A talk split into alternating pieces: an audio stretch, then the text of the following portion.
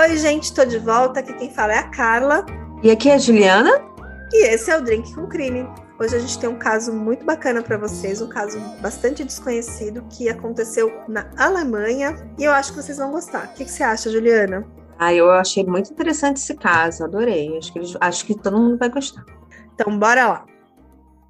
Hoje teremos um caso de desaparecimento não resolvido, mas que as poucas provas que existem apontam para um único suspeito. O caso aconteceu na Alemanha e vamos falar do desaparecimento de uma linda jovem chamada Rebecca Reusch. Ela tinha 15 anos e era fã de K-pop, especialmente da banda BTS, e podemos colocar ela ali na categoria de influencers também, já que ela utilizava bastante o TikTok, principalmente o Instagram, onde ela tinha mais de 30 mil seguidores. Nascida em Berlim, na Alemanha, ela está desaparecida desde 18 de fevereiro de 2019. A polícia tem poucas pistas sobre o paradeiro dela, sobre o que aconteceu naquela noite e naquela manhã.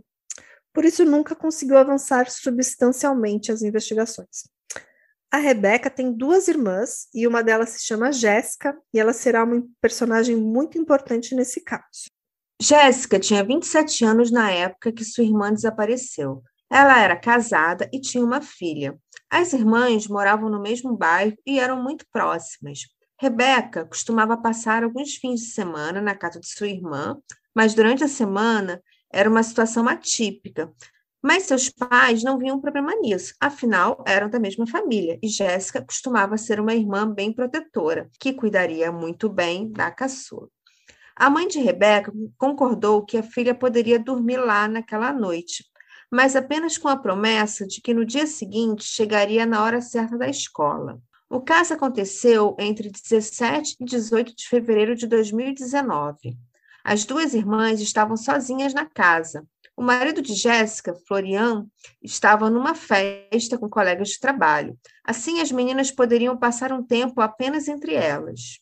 Após assistirem alguns filmes, Jéssica foi dormir em seu quarto, pois precisava trabalhar no dia seguinte, enquanto Rebeca dormia no sofá da sala. No dia seguinte, a irmã saiu cedo, pois às sete horas precisava levar sua filha na creche. Em depoimentos posteriores, a irmã afirma que não a viu nesse intervalo de tempo entre acordar e levar a filha na creche, o que é estranho, já que era esperado que ela tivesse visto dormindo no sofá. Tudo indica que um pouco antes de Jéssica sair, Florian voltou da festa de trabalho por volta das 5h45 da manhã e, após a saída da irmã, nas horas seguintes, ficariam apenas Florian e Rebeca na casa. As aulas da Rebeca começavam às 9h50 da manhã e, por volta das 7h15, a mãe da Rebeca ligou para lembrar a filha de ir para a escola, mas o telefone dela estava desligado. Então, ela ligou para Jéssica, que informou que não estava mais em casa e por último, ligou para o Florian, que informou que a Rebeca já tinha saído. Bom, a princípio, a família da Rebeca achou estranho, ela não está mais em casa, porque as aulas começavam apenas às 10 para as 10 e às 7h15 ainda era muito cedo para ela sair. Mas como ela iria pegar o ônibus do transporte público, pode ser que ela tivesse ali se adiantado um pouco. Então a mãe da Rebeca mandou uma mensagem no WhatsApp e a mensagem foi entregue, porém ela nunca foi lida. Isso ao menos indicava que o telefone não estava desligado. A princípio, a família da Rebeca não se desesperou, porque eles não acreditavam que se tratava de algo grave. Eles acreditavam ser apenas ali um erro de comunicação. Por isso, eles não chamaram a polícia imediatamente. Mas as horas foram se passando até que receberam um telefonema da escola informando que ela não tinha comparecido. E aí sim, nesse momento, os pais da garota relataram o desaparecimento à polícia. Rebeca nunca chegou da escola. O que exatamente aconteceu naquele dia? Rebeca saiu da casa da irmã? Alguém a viu no caminho ou teve contato com ela? Para começar, ainda há muitas questões não resolvidas. Imagens de câmeras de segurança dos arredores do trajeto do ônibus e transporte público, qualquer lugar que ela poderia ter passado e comércios próximos não trouxeram nada de novo.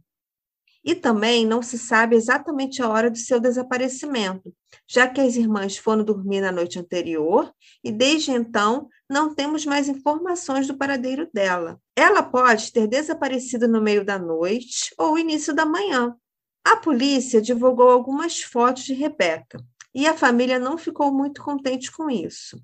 Eles afirmaram que as fotos utilizadas pela polícia não representavam bem como a garota parecia e que se alguém tivesse lhe procurado com base nessas fotos, não a identificaria, porque ela, como qualquer pessoa hoje em dia, usava muitos filtros em redes sociais. Bom, e alguns dos pertences da Rebeca também pareciam ter desaparecido, incluindo as roupas que ela usava naquela manhã. Ela fez uma foto naquele aplicativo Snapchat e mandou para alguém, né? Então, as roupas que ela usava nessa mensagem de Snapchat também não foram encontradas na casa. Também não foi encontrados um tênis Vans, da marca Vans preto, uma mochila também da marca Vans, uma blusa daquelas fleece, aquelas blusinhas fininhas que a gente põe embaixo de um casaco da cor rosa, e um moletom branco da banda BTS, e também a bolsa dela não estava lá, o celular da Rebeca também não foi encontrado, e também uma câmera Polaroid rosa. Então, esses itens estavam, não estavam na casa, e também foi listado um outro item faltante, um cobertor roxo, que seria da casa da Jéssica e do Florian.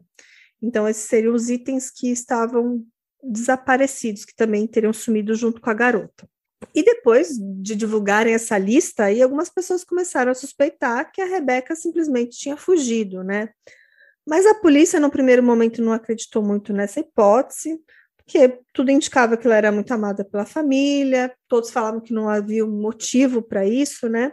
E também não teve nenhum relato assim de um comportamento estranho por parte dela antes desse desaparecimento. A polícia também refez todo o trajeto da casa até o ponto de ônibus, até a escola, e nenhuma pista e nenhuma filmagem dela foi encontrada. Agora, um item muito importante em toda essa investigação é o roteador da casa da irmã dela. Eles fizeram uma perícia nele, indicou que por um certo tempo o telefone celular da Rebeca e do Florian estiveram conectados na casa ao mesmo tempo, ali usando internet e também indicava que os dois estavam ali sozinhos em algum momento. O telefone da Rebeca esteve conectado entre 6 e 8 da manhã. Algumas matérias falam que a última conexão foi às 7h46 e ela também teria mandado uma selfie para alguém usando aquela mesma roupa faltante e também um áudio de WhatsApp para alguém que também não sabemos o conteúdo, mas essas foram as informações que eles levantaram. E a pessoa que teria recebido essa foto estranhou o fato dela mandar assim uma selfie tipo tão cedo, assim, tipo seis e pouco da manhã, né? Bom, e também tem uma inconsistência em relação a esse roteador, é, essas informações, porque o Florian disse que ele chegou da festa e foi direto dormir, mas as informações mostram o contrário, mostram que ele estava ali usando a internet por um tempo, desde o momento que ele chegou, por volta de cinco e pouco da manhã, e até um pouco mais tarde. Inclusive, ele teria enviado mensagens, tinha feito pesquisas na internet, até mais ou menos esse horário, entre 6 e 8 da manhã também. Uns dias depois, um vizinho também apareceu dizendo que a viu por volta das 11h30 da manhã do dia do desaparecimento próximo da casa da irmã. Isso, de certa forma, isentaria Florian, porque nesse horário havia um álibi para ele em outro local da cidade. Uma amiga da família também disse a ter visto numa fila de ônibus falando no telefone com alguém, o, o que não se sustentaria, já que as informações da empresa de telefonia não mostram nenhuma atividade após as 7h46 da manhã. Mas não tenho mais detalhes se esses avistamentos foram confirmados. Até que no dia 28 de fevereiro de 2019, a polícia prendeu Florian, cunhado de Rebeca e marido de sua irmã, essa prisão foi um choque para todos, principalmente para a família de Rebeca. Agora, a polícia tinha um principal suspeito.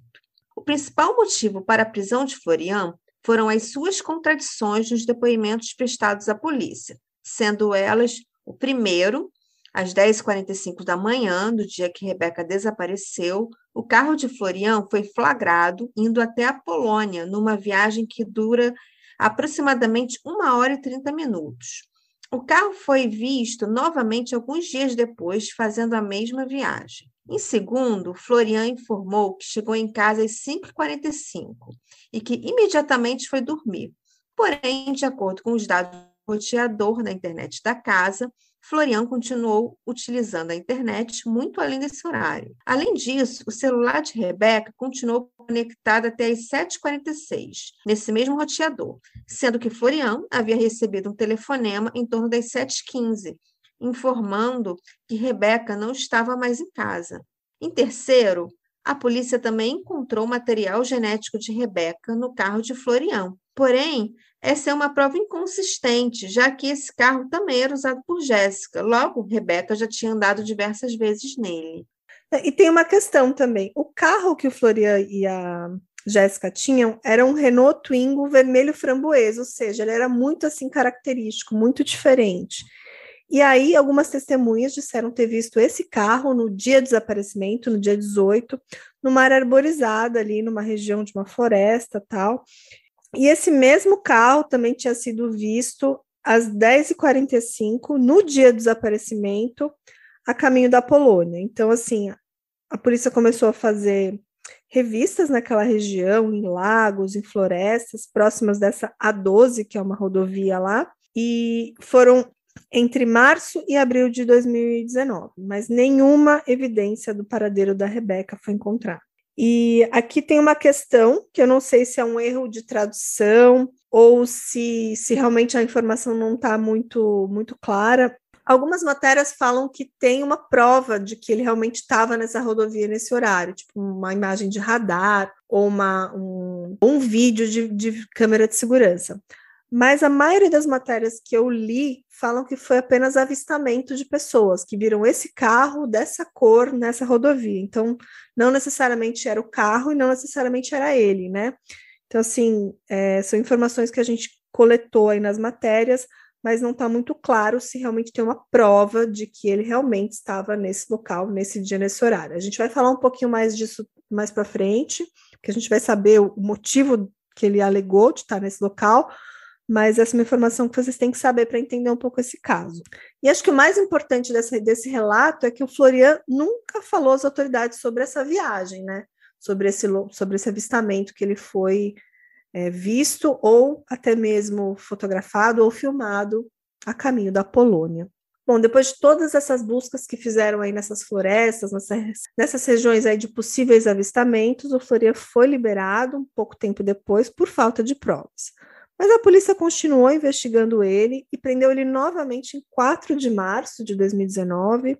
Mas naquele momento a família ainda seguia insistindo que ele não tinha culpa do caso, que estavam ali procurando a pessoa errada. Mas agora, com essa segunda prisão do Florian e com a pressão policial, ele acabou confessando uma coisa. Ele confessou o motivo dele ter dirigido até a Polônia no dia do desaparecimento da Rebeca. Ele disse que ele tinha ido encontrar um traficante de drogas e que depois, quando ele foi visto novamente alguns dias depois, voltando na mesma estrada a caminho da Polônia, ele disse que ele teria ido lá buscar uma aliança que ele tinha esquecido. E claro que a polícia não acreditou muito nessa história, né? Afinal, comprar drogas de um traficante não é um trabalho que faria ele perder uma aliança. Mas enterrar um corpo dá muito mais trabalho. Eu acho que é muito mais oportuno alguém tirar a aliança, pôr ali de lado e, consequentemente, perder esse objeto. Bom, com base nesse relato, aí a polícia vasculhou toda a região que o Florian percorreu até a Polônia, tanto com helicópteros, com barcos, mas nada foi encontrado e novamente ele foi liberado por falta de provas. E aqui eu vou fazer uma pausa para falar um pouco que a família sempre defendeu ele, e aí era muito estranho, porque assim, ah, mas tem um monte de indício que ele foi para a Polônia, a polícia e a família defendendo, defendendo parece que eles meio que sabiam que o Florian estava envolvido aí com tráfico de drogas ou algo assim. E, de certa forma, tentaram encobrir para ele não ter que pagar esse crime, essa é a justificativa deles, mas que, de acordo com a família, inclusive o pai da menina e a mãe, a irmã, dizem que isso não teria nada a ver com o desaparecimento da Rebeca, mas que seria um outro crime que ele estava tentando ocultar. É que, de repente, surge um novo suspeito, Max. É, a família de Rebeca, numa tentativa de ajudar nas investigações, citou um tal de Max, uma pessoa que ela conheceu online e que não morava na mesma cidade. Rebeca havia pedido permissão para seus pais para conhecer Max uma semana antes, mas seus pais negaram. Segundo informações, Max havia se identificado como um jovem da mesma idade de Rebecca. Porém, existe a possibilidade de Max ser, na verdade, um predador sexual e utilizou essa identidade para atrair a adolescente. Após o desaparecimento de Rebecca, Max também desapareceu. Ele apagou todas as suas redes sociais e a polícia nunca foi capaz de lhe identificar. Bom, eu peguei aqui uma matéria que eu li sobre, o, sobre esse caso e, e tem uma declaração do Ministério Público dizendo que eles seguem investigando, mas eles estão assumindo que a Rebeca não saiu viva da casa do cunhado, da casa do Florian. Eles falam assim, entre aspas, podemos descartar todos os eventos alternativos. Após as investigações, não há nenhuma evidência de uma saída voluntária do ambiente doméstico. Um sequestro da casa ou a caminho da escola também pôde ser descartado. Nem na casa, nem no carro, a polícia encontrou vestígios de um crime. Ainda não está claro como se deu o desaparecimento da garota. Bom, o Ministério Público diz que acha que ela não saiu com vida da casa, né? Mas, ao mesmo tempo, eles não, não dão uma evidência ali é, de como esse crime aconteceu. Alguns anos já se passaram, né, e o caso continua sem solução. E é bem estranho porque a família da vítima optou por se afastar das investigações, porque eles estavam recebendo muitas críticas é, e também por não estar muito cooperando ali com a polícia.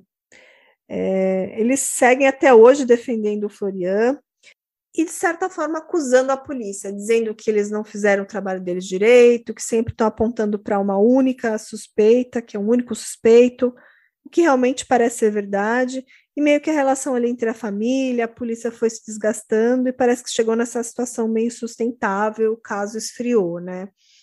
Porque a família segue dizendo que não é o Florian, que eles têm que procurar uma outra pessoa, ir atrás desse Max, ir atrás de um outro possível culpado, e a polícia segue apontando os dedos a ele e a família não está muito contente com isso.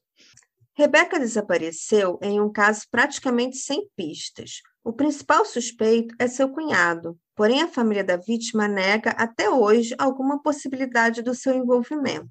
As últimas notícias sobre o caso falam que os dados do celular dela são a chave para os investigadores.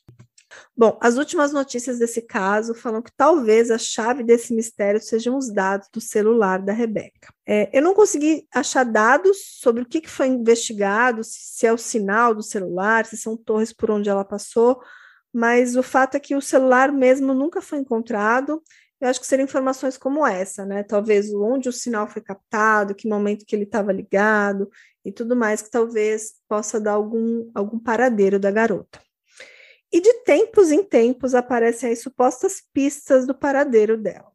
Por exemplo, uma foto de uma jovem de uma aparência muito semelhante chegou ali de fontes anônimas até a família, fazendo afirmações que eram imagens dela, né? Mas depois concluíram que talvez não fosse, que tinha algumas diferenças tal.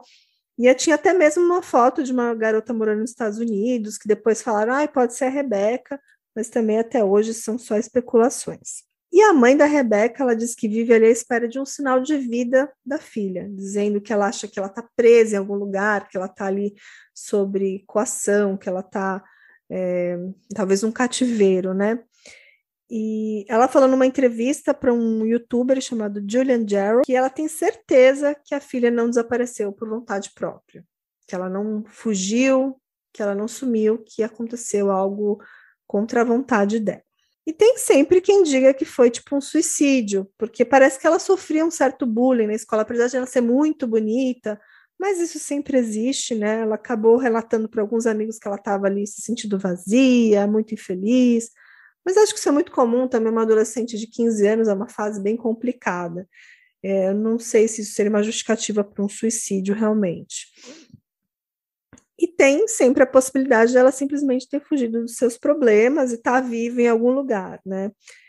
E há quem fale que ela simplesmente fugiu com esse rapaz chamado Max e que por isso ele teria apagado suas redes sociais. Talvez ele nem fosse um pervertido, apenas uma, dois adolescentes numa aventura, né? E o fato dela ter acordado muito cedo, se arrumado, ter levado essa câmera Polaroid, seu celular, a sua mochila, pode indicar que ela estava indo ali para o encontro, talvez ela queria levar a máquina fotográfica para registrar esse encontro entre eles. e que ela estaria ali se escondendo até hoje da, da, da família, mas bem e viva. Mas sempre tem o pior cenário possível, que esse Max pode nem existir, pode ser um criminoso sexual que sequestrou, que matou ela lá. E também pode ser tráfico humano, pode ser tráfico sexual, tem muitas, muitas possibilidades. Um cobertor roxo foi encontrado numa área distante por dois garotos e também foi associado ao que Rebeca levava. Mas pode ser apenas um parecido ou até mesmo uma notícia falsa, já que em todos os jornais e revistas se falavam dos itens que ela levava. E pode ser uma pista falsa, mas isso também motivou uma nova busca sem sucesso. As buscas vão além da Alemanha, foram estendidas para Ucrânia, Belarus e Polônia. Sem um corpo, sempre terá uma esperança. Uma, uma, dúvida que eu fiquei sobre esse cobertor, a família não reconheceu o cobertor, assim, não levaram para a família para falar, é esse, né? Porque pode ser um cobertor parecido, mas eu reconheceria algum cobertor meu. Mas é uma mantinha bem fininha de fleece e que parece ser bem comum. Realmente a cor é diferente, é um roxo assim meio meio lilás, mas não sei, viu? Não, não sei se essa pista aí faz muito sentido, porque é só um cobertor, né? Não encontraram mais nenhum outro item. Então, não sei se é tão relevante assim.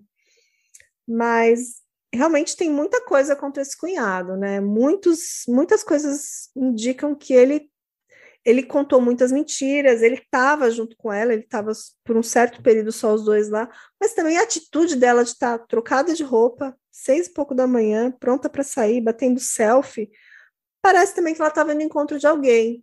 Então, assim, pode ser que o cunhado nada tenha a ver com a história, que é como defende a família, mas pode ser também que ele seja culpado. Pode ser que ele foi lá para a Polônia descartar o corpo dela, né? Então é um caso é um caso bem popular, assim, você vê no TikTok, tem muita coisa sobre ela. Eu entrei assim no Instagram, tem centenas de páginas procurando por Beck, looking for Beck, Rebecca Rausch, lá o nome dela. E, e realmente é um caso que, que parou o país. A Alemanha toda estava assim falando muito nesse caso, mas ele esfriou muito porque realmente não teve mais nada. Mas eu duvido muito que ela está viva. O que, que você acha, Ju? Sim, a polícia, em, uma, em um certo momento, a polícia diz que ela nunca saiu da casa, né? Correto? Eles falam que ela nunca saiu da casa e que o sinal de celular dela seria a chave. Então, provavelmente, não teve sinal de celular dela fora da casa. Justamente. Né? E uma adolescente, impossível uma adolescente não mexer no celular a cada 10, 20 minutos, né? Uhum. E aí me faz realmente pensar que foi o Florian. E se foi o Florian, acho muito difícil ela estar viva. Justamente. E tem outra coisa, parece que lá tem tipo câmera de segurança assim nos ônibus. Então assim, tentaram ver se ela entrou em algum ônibus, algum terminal de ônibus, ou se algum desses ônibus circulando na cidade teria pegado imagens dela, então parece que nada foi encontrado fora da casa. Então é, é um caso que ou ela fugiu de madrugada, Tipo assim, ah, eu vou encontrar esse Max, aí vou falar que vou dormir na casa da minha irmã, aquela coisa de adolescente, para poder encontrar com carinha, porque minha mãe não deixou. E aqui eu vou dar uma escapada. Pode ser, pode ser que de madrugada aconteceu alguma coisa.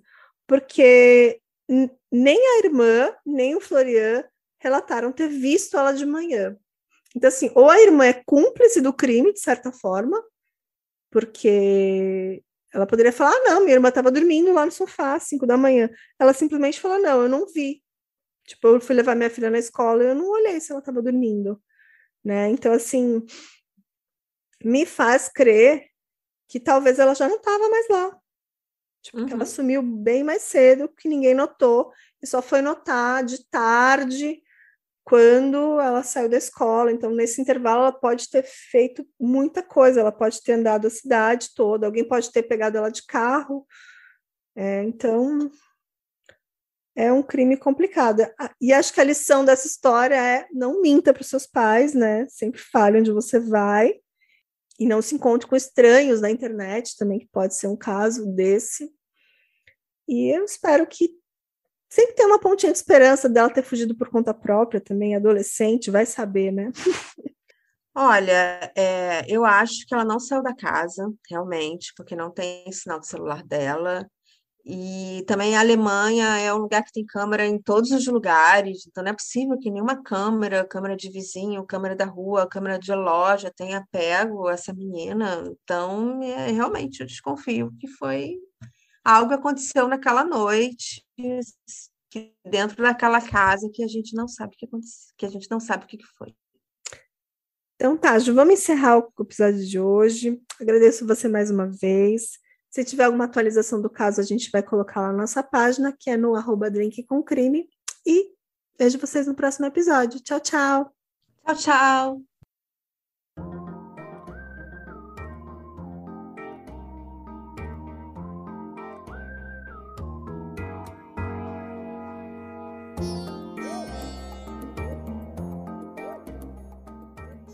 Hey, você se interessa por crimes reais, serial killers, coisas macabras e tem um senso de humor um tanto quanto sórdido? Se sim, você não está sozinho. Se você precisa de um lugar recheado de pessoas como você, venha conhecer o podcast Pátria Amada Criminal. Todas as semanas tentamos entender o pior da humanidade. Nesse processo, a gente ri, chora, fica brava, fofoca, porque afinal de contas é assim que a gente fala quando está entre amigos. Suas novas melhores amigas trevosas estão aqui no Pátria Amada Criminal.